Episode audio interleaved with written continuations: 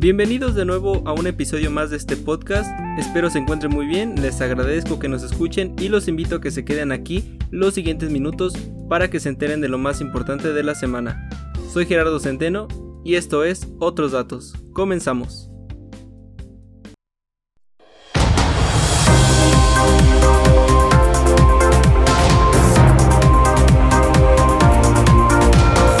Una producción original de El Estado. El Estado. El Estado.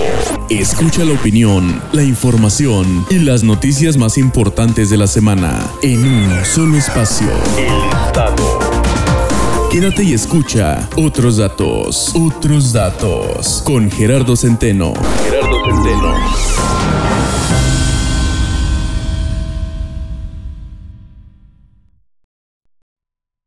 Iniciamos este podcast hablando de un tema un tanto sensible en relación a seguridad pública y de los llamados grupos de autodefensas o policías comunitarias, pues es que el pasado 12 de abril se viralizó un video en donde la Policía Rural de la Coordinadora Regional de Autoridades Comunitarias y Pueblos Fundadores anunció que 31 niños de entre 6 y 11 años se integraron a ese cuerpo de seguridad ante la incapacidad del gobierno federal de brindar protección a las zonas indígenas del estado de Guerrero. Los pequeños se integraron a la policía comunitaria en el municipio José Joaquín de Herrera en la montaña baja del estado de Guerrero. En el video donde hacen su presentación, los niños realizaron un discurso en donde exigieron al presidente López Obrador que apoye a nueve viudas, a 14 niños huérfanos y a 34 indígenas desplazados de la comunidad de Acotapaxtlán, en el estado de Guerrero quienes fueron víctimas del grupo delictivo conocido como los Ardillos. En 2020, cuando se anunció la integración del primer grupo de menores a esa policía comunitaria, el gobierno del estado se pronunció al respecto de los derechos de los niños y dijo que su participación no debería de ser alentada. En este nuevo video en donde salen niños, estos reprocharon al mandatario por haberlos acusado hace exactamente un año de ser delincuentes y ante esto le recordaron que no son delincuentes sino niños comunitarios que apoyan en el resguardo de la comunidad nahua. Los menores realizaron también una marcha por las principales calles de su comunidad, en compañía de otros grupos de niños que se habían integrado al grupo policial en el mes de enero de hace un año. Los menores realizaron también una marcha por las principales calles de su comunidad, en compañía de otros grupos de niños que ya se habían integrado al grupo policial hace exactamente un año. Este grupo de autodefensa cuenta con más de 200 ciudadanos indígenas quienes denunciaron haber sido abandonados por el Estado ante los ataques de los ardillos. La coordinadora regional de autoridades comunitarias explicó que la decisión de integrar a niños como guardias de su comunidad ocurrió luego del asesinato de 10 músicos indígenas en un ataque armado en la localidad de Chilapa en enero de 2020. Ante esto, exigieron al gobierno federal soluciones para sus demandas de atención y anunciaron que si en los próximos días estas no se cumplen, impedirán la instalación de casillas en sus comunidades durante la jornada electoral del próximo 6 de junio. En Chilapa, los ardillos, este grupo delictivo, mantiene una guerra por el control del territorio para el trasiego de estupefacientes, es decir, de drogas, por lo que la violencia no cesa desde que en 2015 los grupos comunitarios irrumpieron en el territorio, dejando hasta la fecha cientos de muertos y obligando a otros a desplazarse de sus hogares. Días después de la presentación de este video, el presidente dijo, al ser cuestionado por una reportera, en su conferencia de prensa, que no se deben de ocupar a los niños en estas confrontaciones, pero además desprestigió el reportaje del periódico El País por ser, según él, un medio pro-empresarial, y dijo además que no por poner un video con niños armados se van a atender demandas de los autodefensas. Pues prácticamente les dio un rotundo no, argumentó que no caerán en provocaciones, dijo además que la seguridad pública corresponde garantizarla al Estado y no a los autodefensas, pero entonces ¿qué pasa cuando este Estado no puede garantizar esas obligaciones que le corresponden? Pues las comunidades comienzan a organizarse, a armarse para poder defenderse. No debería de ser así, pero es la realidad en la que se dieron las cosas y en la que viven ellos, y es esa realidad a la que ellos se deben enfrentar día con día. Sin duda alguna, la respuesta del presidente no solo es vacía, sino es lamentable. Ante una crisis gravísima de seguridad en ese estado, ante una obligación del Estado mexicano por garantizar la paz en estas comunidades, pero peor aún que no pueda su gobierno garantizar la protección de derechos a los niños de estos, de mismos lugares. Las violaciones a los derechos de los niños de esta comunidad se da tanto por los miembros de esta misma, es decir, por los adultos que los ponen en estos grupos de autodefensas, pero también por parte del Estado mexicano, porque no han aplicado, no han creado políticas públicas para protegerlos, para atender las demandas de estos grupos. Se debe atender esta delincuencia que hay en esas comunidades para que efectivamente no se ocupen a niños. Porque de qué sirve que el presidente diga nos estamos ocupando, no dormimos, a ellos no les importa si el presidente no duerme, sinceramente, a ellos les importa que no haya violencia en donde ellos viven. Y Guerrero está así, el estado de Guerrero está sumergido en violencia y lamentablemente al gobierno de López Obrador, hasta el momento, la única preocupación que ha manifestado por el estado de Guerrero es la de la candidatura de su gran amigo Félix Salgado Macedonio. Ojalá se tome en serio este tema por parte del gobierno federal como del estatal y ojalá puedan salvaguardarse los derechos de las personas infantes. En otras noticias y siguiendo con el tema guerrero, el pasado martes 13 de marzo el Consejo General del Instituto Nacional Electoral del INE reiteró su decisión de retirar a Félix Salgado Macedonio el registro de la candidatura para la gubernatura de Guerrero, con seis votos a favor y cinco votos en contra, luego de que el pasado 9 de abril la Sala Superior del Tribunal Electoral del Poder Judicial de la Federación aprobara regresar al INE el proyecto para que consideraran y evaluaran las sanciones contra Salgado por no presentar el informe de gastos de precampaña. Los seis votos a favor de mantener la cancelación de Macedonio fueron por parte del consejero presidente del INE, Lorenzo Córdoba Vianelo, así como los consejeros Ciro Murayama, Dania Paula Rabel, Carla Astrid Humbray, Jaime Rivera y Beatriz Claudia Zavala. Quienes votaron en contra del retiro de la candidatura fueron los consejeros Adriana Favela, José Roberto Ruiz Aldaña, Kip Espadas, José Martín Fazmora y Norma Irene de la Cruz, quien en la pasada votación se había manifestado a favor del retiro de la candidatura del guerrerense. De manera individual en su participación, el consejero presidente del INE, Lorenzo Córdoba Vianelo, aseguró que esto no es un tema político, sino estrictamente jurídico, y tenía que ver con la imposición de sanciones a una serie de irregularidades en materia de fiscalización que ya habían sido confirmadas por el Tribunal Electoral. Pese a los llamados de Lorenzo Córdoba sobre asegurar que ellos solo aplican la ley sin importar el partido que sea, el partido de Morena encabezado por su dirigente nacional, Mario Delgado, y por Félix Salgado, han asegurado persecución política por parte del árbitro electoral. Y después de mantenerle la sanción, aseguró que impugnará de nueva cuenta ante el Tribunal Electoral del Poder Judicial de la Federación y de hecho ya este domingo envió al Tribunal Electoral la impugnación por su retiro de la candidatura. Mientras sigue esta disputa, Guerrero tendrá ya en 10 días, es decir, el 28 de abril, su primer debate entre candidatos a gobernadores de ese estado. Sin ningún candidato de Morena, pues estos se aferran a que Salgado Macedonio sea quien lo represente. Sin embargo, el tiempo corre y el riesgo de que no se presente un candidato de este partido al debate aumentan. Todo dependerá de la prontitud en que resuelva el Tribunal Electoral y de si éste decide quitarle la sanción o mantenerla. Pero sea cual sea el destino, Morena se va viendo desde ahorita ya perjudicado por ellos mismos, pues el no presentar sus gastos de precampaña fue una omisión e irresponsabilidad de ellos mismos, porque de otros candidatos sí presentaron gastos de precampaña, Habrá que preguntarse por qué de Félix Salgado Macedonio no las entregaron, cuando evidentemente hubo una precampaña y hasta incluso hubo precandidatos de ese mismo partido y de otros partidos que no, supuestamente ellos no gastaron ningún peso y aún así entregaron esos reportes al INE para que ellos fiscalizaran. Es decir, fue una omisión por parte del partido de Morena. Raro que solo se haya dado en él y bueno, en otros también en otros candidatos, pero es raro, ¿no? Es raro y no sé si haya sido omisión o fue por dejadez o por tontería de ellos mismos.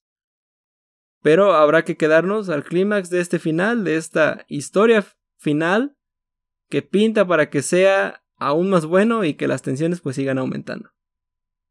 En más información, el Senado de la República aprobó el pasado martes 13 de abril la creación del Padrón Nacional de Usuarios de Telefonía Móvil con el registro obligatorio de datos biométricos. La reforma a la Ley Federal de Telecomunicaciones y Radiodifusión se avaló en lo general con 54 votos a favor, 49 en contra y 10 abstenciones, así como en lo particular con 56 a favor, 52 en contra y 7 abstenciones. Ante esta aprobación, la Red en Defensa de los Derechos Digitales alertó que el proyecto de padrón es una nueva versión del Registro Nacional de Usuarios de Telecomunicaciones que fue creado en el 2008 durante el gobierno del expresidente Felipe Calderón, pero fue declarado como fallido por lo que fue eliminado en 2011 debido a que su base de datos fue filtrada y puesta a disposición en el mercado negro. El propósito de esta antigua ley eh, eh, tenía como propósito incidir en la reducción de la delincuencia, pero sucedió todo lo contrario, pues los delitos de extorsión y secuestro repuntaron en 40 y 8% respectivamente durante el periodo de la vigencia de ese registro de esa ley. Por su parte, el senador del Partido del Trabajo, Joel Padilla, señaló que existe una gran preocupación porque se considera que esta reforma invade la privacidad de las personas por la falta de mecanismos de protección de datos personales y que además con ellos afectan los derechos humanos, el debido proceso y la presunción de inocencia. En su participación, Noé Castañón, de Movimiento Ciudadano, mencionó que la aprobación del dictamen no ayudará a combatir la delincuencia y que por lo contrario fomentará otro tipo de prácticas más elaboradas del crimen organizado y además de que genera un gasto innecesario por parte del gobierno federal. El Padrón Nacional de Usuarios de Telefonía Móvil, por el cual las personas deberán otorgar de manera obligatoria, repito, sus datos biométricos, se publicó en el Diario Oficial de la Federación el pasado viernes 16 de abril y entró en vigor un día después, el sábado 17 de abril. De acuerdo con el decreto publicado, a partir de esa fecha del 17 de abril, el Instituto Federal de Telecomunicaciones tiene un máximo de seis meses para implementar las disposiciones administrativas de carácter general del padrón y deberá utilizar su presupuesto para instalarlo, mantenerlo y operarlo.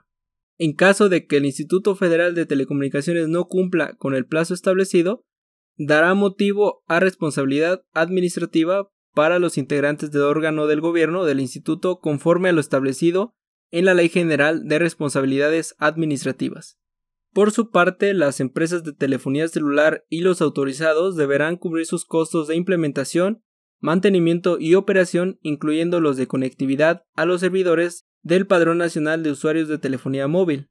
Las compañías también tendrán seis meses para realizar el registro de los nuevos usuarios de telefonía móvil luego de que el IFT emita las disposiciones administrativas de carácter general. En el caso del registro de líneas telefónicas adquiridas antes de la entrada en vigor del Padrón Nacional de Usuarios de Telefonía Móvil, tendrán dos años para cumplir con el registro, y el Instituto Federal de Telecomunicaciones tendrá la facultad de solicitar la cancelación inmediata de aquellas líneas de telefonía móvil que no hayan sido identificadas o registradas por los clientes. Los datos que deberán ser recabados por el Instituto Federal de Telecomunicaciones de manera obligatoria deberán ser el nombre del titular de la línea telefónica, número de celular, fecha y hora de activación de la línea, nacionalidad del usuario, número de identificación con fotografía y CURP, dirección domiciliaria, datos del concesionario de telecomunicaciones y esquema de contratación de la línea, es decir, prepago o si es pospago, así como la recabación de datos biométricos, es decir, huellas dactilares, iris de los ojos, tono de voz, facciones del rostro y firma. Como dato biométrico también se establece la forma de orejas, piel y hasta el ADN. Otra polémica ley que proviene del Congreso y otra que muy probablemente será producto de amparos, pues se podría estar violando el derecho a la protección de datos personales que está garantizado por diversos tratados internacionales de los que el país es parte, así como por la misma Constitución. Ante esto, la CNDH o alguna representación del Congreso tendrán hasta el próximo 17 de mayo para presentar una acción de inconstitucionalidad ante la Suprema Corte de Justicia de la Nación para poder echar abajo esta nueva ley. En otras noticias, la organización SPIN, Taller de Comunicación Política, reveló que en cada conferencia matutina que se realiza desde Palacio Nacional, el presidente López Obrador dice en promedio 85 mentiras. Este análisis de Spin informa que del 3 de diciembre del 2018 al 31 de marzo del 2021, el mandatario mexicano ha dicho 48.906 afirmaciones no verdaderas. Señalan que el número de mentiras supera por 2.906 a todas las que dijo el expresidente estadounidense Donald Trump, quien mintió 23.000 veces en sus cuatro años de gobierno, según un recuento de The Washington Post. Spin reportó que en 852 días de gobierno, López Obrador ha tenido 578 conferencias matutinas con una duración en promedio de 107 minutos, por otro lado, la Asociación Civil Signos Vitales presentó este jueves el reporte El valor de la verdad a un tercio del sexenio, en el que lamenta que el gobierno no ha sabido dar resultados visibles. Señalan en su reporte que detrás de este montaje se encuentra una verdad incuestionable. El gobierno mexicano no ha sabido dar resultados visibles y perceptibles en una diversidad de temas que aquejan a la sociedad mexicana. La asociación añadió que durante las conferencias López Obrador habla con datos no verificables, falsedades, verdades a medias y acusaciones. En este reporte advierten que López Obrador refuerza su tendencia autoritaria al denostar públicamente en contra de personas u organismos a los que considera sus adversarios. Algunos ejemplos que dan es cuando el presidente atacó al juez Juan Pablo Gómez Fierro, uno de los que suspendió la reforma a la industria eléctrica, y también cuando atacó a los consejeros del Instituto Nacional Electoral por sus decisiones respecto a la sobrerepresentación en el Congreso de la Unión. Además de las críticas en las conferencias, Siglos Vitales reportó que desde la llegada de López Obrador al poder se han debilitado los organismos autónomos como el Coneval, el IFT, el INAI y la CNDH, quienes han sufrido recortes presupuestales entre 2018 y 2021 del 31.8%, 31.7%, 25.5% y 25.3% respectivamente. En contraste, aseguran que se ha apoyado a las Fuerzas Armadas y a empresas estratégicas con problemas financieros como Pemex y la Comisión Federal de Electricidad, la CFE, las cuales generan un monopolio o podrían generar un monopolio en el mercado energético según esta asociación. 85 mentiras por mañanera, un gran récord. Yo creo que el, mayor récord que ha dado en su administración el presidente, superando a su gran amigo Donald Trump, quien vaya que también era un gran mentiroso, ¿eh? Lo real es que a López Obrador ya no se le cree nada. Hagamos un análisis rápido. Cuando dijo que íbamos muy bien económicamente, a pesar de que el INEGI había reportado la caída de 8.5% del Producto Interno Bruto, dijo se han creado empleos formales, pero la realidad es que se han perdido 20 millones de empleos formales. Cuando decía que íbamos bien con la pandemia, México tenía la peor parte de esta. Dice la gasolina no ha subido más allá de la inflación. Mentira. Dice vamos bien con las vacunas. Mentira. Ya no hay masacres. Mentira. Ya no hay muchos homicidios dolosos. Mentira. Su administración tiene la peor tasa de homicidios dolosos en tan solo dos años de su sexenio en relación con un sexenio completo de Calderón y Peña Nieto. Mentira tras mentira y lo peor es que él se las cree. Igual que con las cifras de la pandemia por COVID-19, en donde les vuelvo a, decir, él decía que no estábamos tan mal, cuando en realidad nuestras cifras en México son de las peores en el mundo, o una de las peores en el mundo. Tanto que, por ejemplo, en cuestión de cifras, esta semana el Instituto de Ciencias de la Salud Global, en su estudio titulado La respuesta de México al COVID-19, estudio de caso, encargado por la Organización Mundial de la Salud, señalaron que México pudo haber evitado alrededor de 190.000 muertes por todas las causas durante la pandemia de COVID-19, si hubiera tenido el país un desempeño promedio, ya ni excelente, no, no, un desempeño medianamente bueno, un desempeño más o menos. La Organización Mundial de la Salud desnudó por completo la gestión del presidente frente a esta crisis de salud, así como la del subsecretario Hugo López Gatel. pues destacaron que las decisiones del gobierno mexicano nos tienen ahora en el cuarto lugar mundial en exceso de mortalidad, hasta el momento en que se publicó ese estudio, porque ahora estamos en tercer lugar. Por ello consideraron que el país fracasó en la respuesta a la pandemia en relación con países comparables. Señalaron que las proyecciones del gobierno sobre el curso de la pandemia y las expectativas sobre las probables consecuencias de la emergencia fueron demasiado optimistas, infundadas y condujeron a una planificación deficiente. Criticaron en el estudio la falta de liderazgo y la deficiente realización de pruebas de detección que han derivado en un subdiagnóstico y un subregistro de las muertes por la enfermedad, pues en realidad las tasas de mortalidad entre pacientes hospitalizados con COVID-19 son muy altas, señalando que alrededor del 50% se dan en el IMSS y no han disminuido sustancialmente durante la pandemia. Algo que preocupa mucho son los casos y muertes que se han concentrado desproporcionadamente en los municipios con mayores niveles de marginación socioeconómica, estos en comparación con las zonas urbanas, y señalaron además que un número excepcionalmente elevado de infecciones no se detectaron en nuestro país. Argumentaron que una buena gobernanza implica la formulación y aplicación de políticas en beneficio del público y se necesita de fortaleza institucional y liderazgo eficaz. Destacaron que los países que gozan de ambas condiciones, como Nueva Zelanda y Noruega, han tenido un buen desempeño durante la pandemia. En contraparte señalan que un país a la inversa, con un liderazgo deficiente e instituciones debilitadas como pasa en México, son una mala combinación.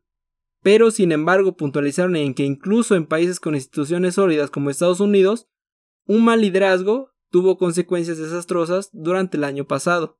Algo particular que hizo este estudio es que hace una comparación entre países gobernados por líderes populistas, quienes coincidentemente minimizaron la gravedad de la afección, desalentaron el uso de mascarillas, priorizaron la economía sobre salvar vidas y se negaron a unir esfuerzos con oponentes políticos para desplegar pues una respuesta coherente. El resultado de todos estos complementos fue un catastrófico manejo de la pandemia con pésimos resultados y lo podemos ver en Estados Unidos cuando Donald Trump estuvo al frente de la presidencia, en Brasil con Jair Bolsonaro y en México con López Obrador. Los tres con gobiernos populistas y los tres en los primeros tres lugares de mortalidad en el mundo y de peor manejo de la pandemia. En fin, 3 de 3. De poco más de 200.000 muertes que hay en México, si restamos 190.000 que pudieron haberse evitado, serían poco más de 20.000 personas fallecidas por el virus si México hubiera tenido una respuesta promedio ante la pandemia. Avanza más el tiempo y el manejo de la pandemia por parte del gobierno de nuestro país se desnuda más y más. Nunca se domó la pandemia, nunca estuvimos bien y la pandemia no nos cayó como anillo al dedo como decía el presidente López Obrador. La pandemia vino a destrozar o a terminar de destrozar todo lo que ya estaba mal en el país. Al final de cuentas, la historia, junto con las cifras, le recordarán al presidente, a Hugo López Gatel y su soberbia, que pudieron haber hecho mejor las cosas si tan solo se hubieran basado en ciencia y no en política. Veníamos ya mal económicamente, veníamos mal con un gobierno deficiente, veníamos mal con un sistema de salud pública pobre, deficiente, Veníamos mal en todos los aspectos y la pandemia solamente lo puso peor. Esto es otros datos, continuamos. Síguenos en Twitter e Instagram como arroba el estado MX y en nuestra página de Facebook como el estado.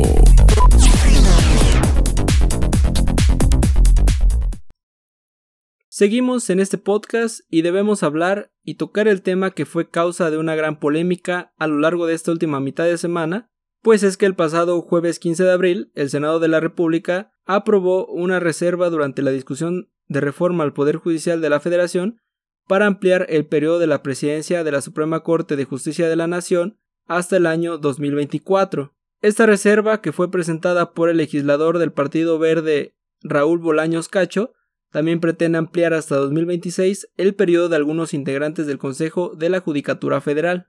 La propuesta generó una discusión de más de una hora entre los coordinadores de las bancadas, luego de que la oposición afirmara que no conocían el dictamen avalado por 85 votos a favor, 25 en contra y 4 abstenciones.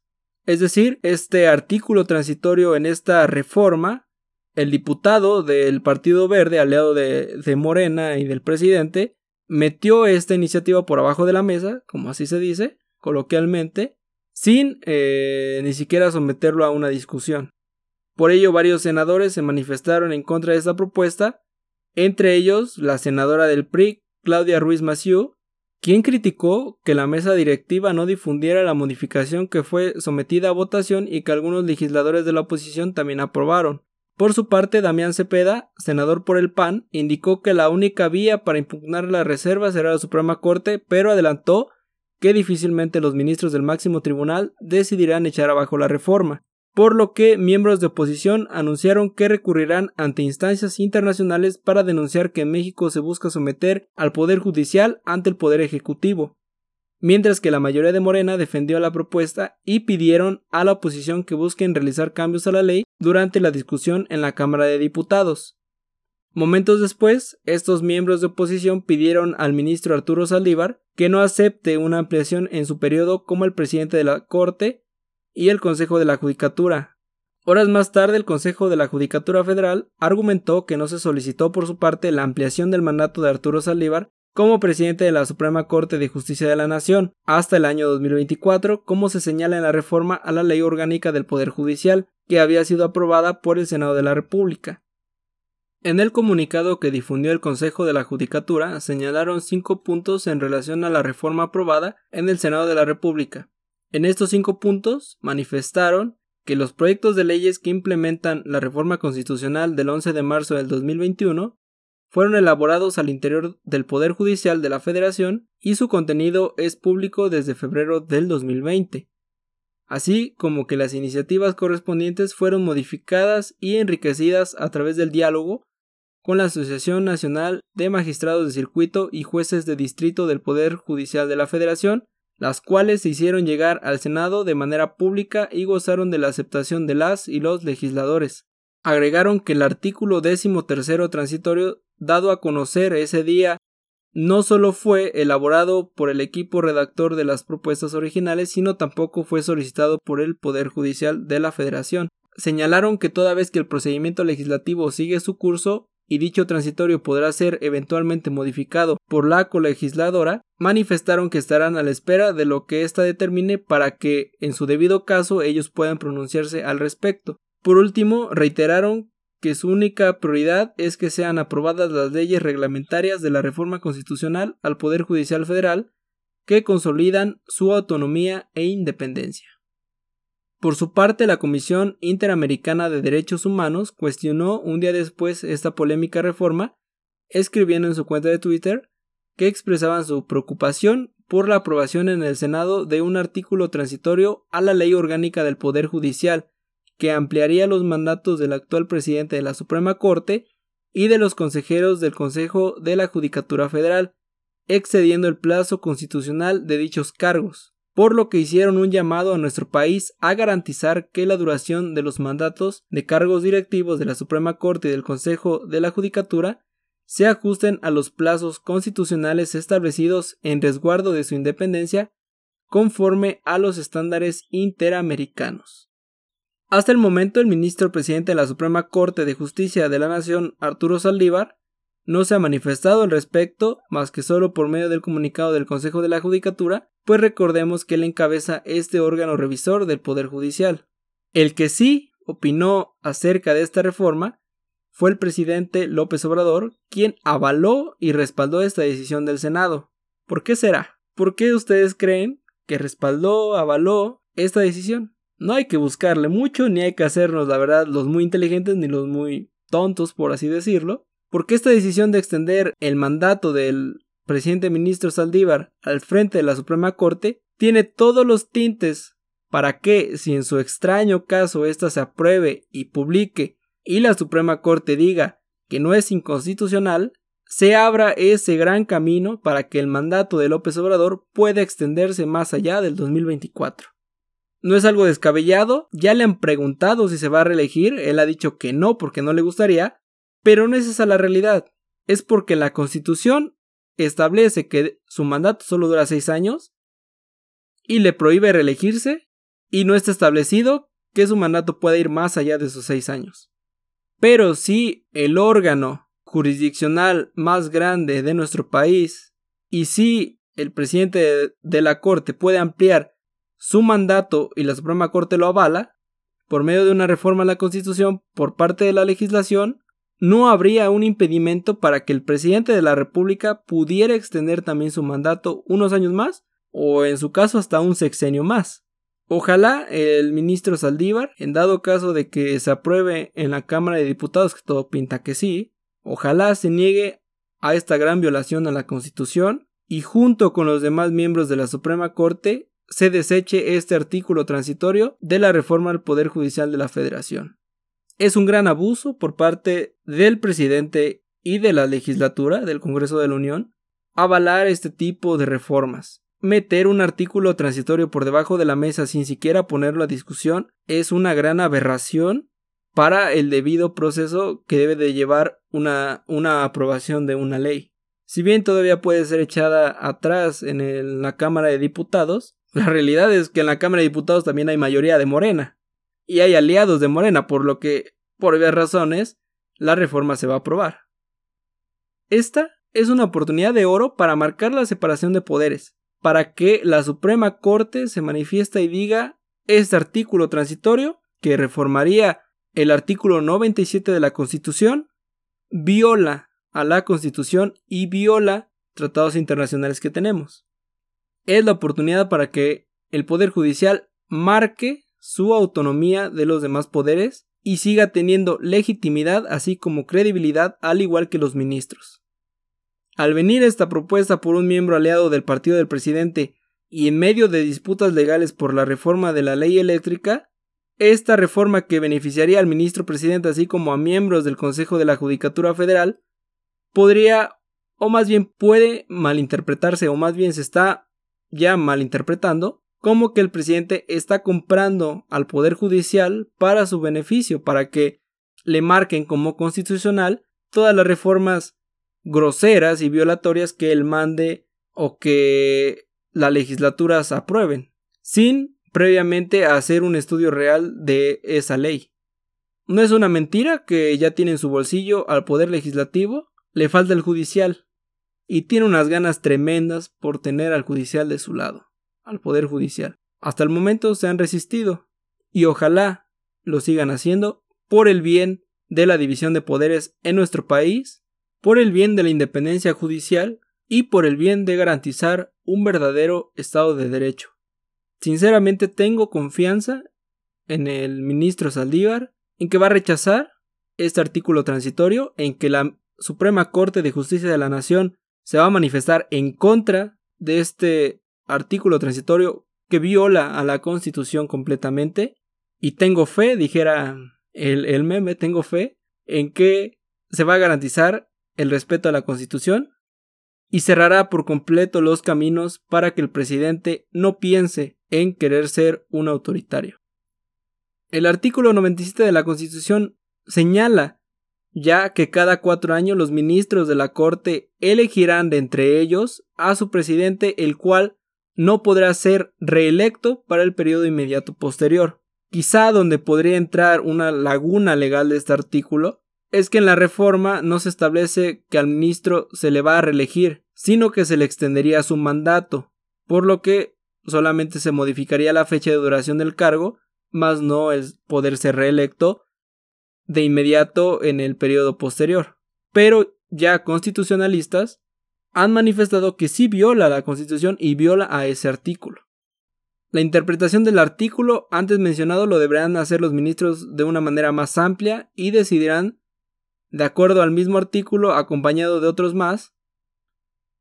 Hay precedentes de querer ampliar mandatos, no sé si recordarán, uno en Baja California, cuando me parece que era el gobernador quien quería extender su mandato, el tribunal estatal de, de ese estado le negó rotundamente esa posibilidad de, ampliar su, mandato. Es decir, ya hay un precedente de que no se puede hacer. Ojalá, repito, el Poder Judicial no sucuma ante el Ejecutivo ni ante el Legislativo, porque si así ya existen tintes de autoritarismo por parte del presidente López Obrador, teniendo ahora al Poder Legislativo y al Poder Judicial de su lado, con ello se podría dar marcha al completo control de López Obrador del país. Un completo autoritarismo. En donde los demás poderes, los otros dos poderes, solamente pues servirían de adorno para facilitarle que hiciera todas las cosas que él quisiera. Decía el presidente, o dice más bien, que no es un autoritario, pero cómo se va pareciendo más a uno con el paso del tiempo y de sus acciones. Ha criticado hasta el cansancio a Porfirio Díaz, y creo que le hace falta verse en un espejo porque cada vez se va pareciendo más a él. Todo lo malo que él critica de gobiernos pasados, él lo está haciendo ahorita. Pero ahora que él lo hace, señala que no es lo mismo. No es lo mismo porque ahora lo hace, pero ahora tiene, tiene el moral. Digamos, es autoritario, pero es moral. Vuelvo a repetir, ojalá la Suprema Corte marque esa separación de poderes, esa división de poderes, que en realidad sea un contrapeso del poder ejecutivo y legislativo, porque si lo hacen, marcarán un antes y un después en este querer agandallar todo por parte del presidente López Obrador. Yo los invito a que sigan atentos. Este tema es la verdad muy importante para el país. De esta decisión depende, yo diría, muchas cosas. Hay mucho en juego y ojalá que el presidente no lo gane. Que pierda esta vez, que gane la constitución. Eso es lo más importante. Bueno, hemos llegado al final de este podcast. Les agradezco de nuevo que nos hayan escuchado. Y los invito a que lo hagan de nueva cuenta la siguiente semana, que es el próximo domingo, aquí en otros datos. Soy Gerardo Centeno y nos vemos la siguiente semana. Hasta luego. Información, crítica y noticias dadas de una manera distinta. Esto fue, esto fue Otros Datos. Otros Datos, otros datos. Con Gerardo Centeno. Hasta la próxima semana.